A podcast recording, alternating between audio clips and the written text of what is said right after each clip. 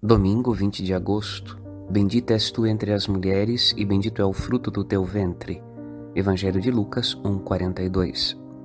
Ao término de sua vida mortal, Maria, a mãe de Jesus, o Filho de Deus, foi conduzida ao céu como penhor da glória futura de todos os crentes.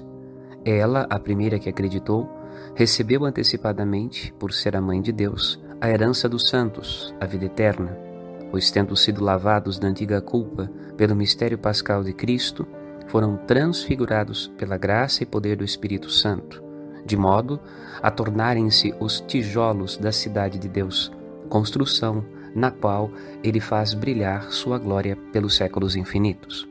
Ao contemplarmos a vocação de Maria, nossos pés já se detêm Jerusalém em tuas portas, como canta o salmista. Meditemos Padre Rodolfo.